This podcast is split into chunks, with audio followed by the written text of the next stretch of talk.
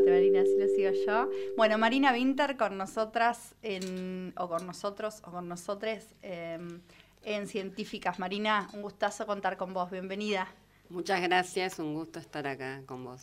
Bueno, nos conocimos hace un rato con Marina y mientras preparaba yo aspectos técnicos de esta grabación, eh, con, no sin dificultad, pensaba esto de eh, que históricamente los operadores técnicos son varones. y pensaba también en la relación permanente de determinados campos disciplinares con eh, el género, ¿no? Dentro de la ciencia, y esta reflexión eh, no es una certeza, sino que es a la vez una pregunta, em, han estado circulando, pareciera ser, más varones que mujeres históricamente. Vamos a hablar un poco de eso, si es tan así, y para contar que no es tan así, está Marina Winter con nosotras, que eh, se dedica a hacer ciencia. Primero vamos a preguntarle, Marina, de dónde sos, cómo llegaste acá, qué relación tenés. Diga eh, eh, su nombre, su apellido, colegio, etcétera, Marina. Contanos. Bueno, eh, Marina Winter, mi nombre, el colegio ya hace bastante. soy de Neuquén. ¿Fuiste a una privada o una pública? fui a una. En Neuquén hay un colegio privado, pero es, privado, en realidad es una mutual de padres. Ajá. Un colegio Jean Piaget. Ah, el Piaget, nombre. claro, el Piaget ya plantea. ¿Y solo papás o mamás también? Mamás. claro, de papás y mamás. Bueno, en mi caso, decir iba mi padre.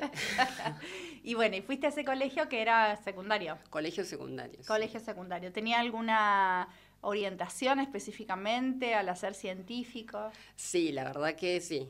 Era un colegio, yo elegías en cuarto año, que creo que volvió a ser igual ahora eh, orientación, yo elegí ciencias exactas y naturales y ya promovía, eh, la verdad que promovía mucho el, el, pensar, el hacer ciencia. Eh, no sé cómo sigue ahora, pero en ese momento creo que influyó bastante. ¿Década de él qué edad tenés, Marina? Yo tengo 34. 34, sos muy joven. ¿Eso fue en los, en el 2000? Sí. En el 2000, en la década del 2000, una década difícil para el país, extremadamente difícil, de mucha reconstrucción y recomposición, en la que vos hiciste tu secundario y eh, descubriste algo por ahí, una llama, un, un, interés, un deseo, no sé cómo lo definís vos, una vocación, o, o, simplemente se fue dando y te empezaste a dedicar a las ciencias naturales. Sí, un interés, curiosidad también puede ser me gustó, sí, siempre me gustaron las ciencias naturales. Eh, y bueno, sí, creo que mucha influencia del colegio. Mi hermana ya tenía la misma orientación más grande también, eso influyó. Y así que decidí estudiar biología. Bien. ¿A dónde te fuiste a estudiar? Me fui a estudiar a la Universidad, a la Facultad de Ciencias Naturales y Museo en La Plata. En La Plata. Bien.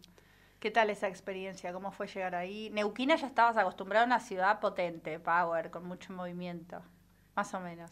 En ese momento no es no lo que, tanto. No es lo que es ahora.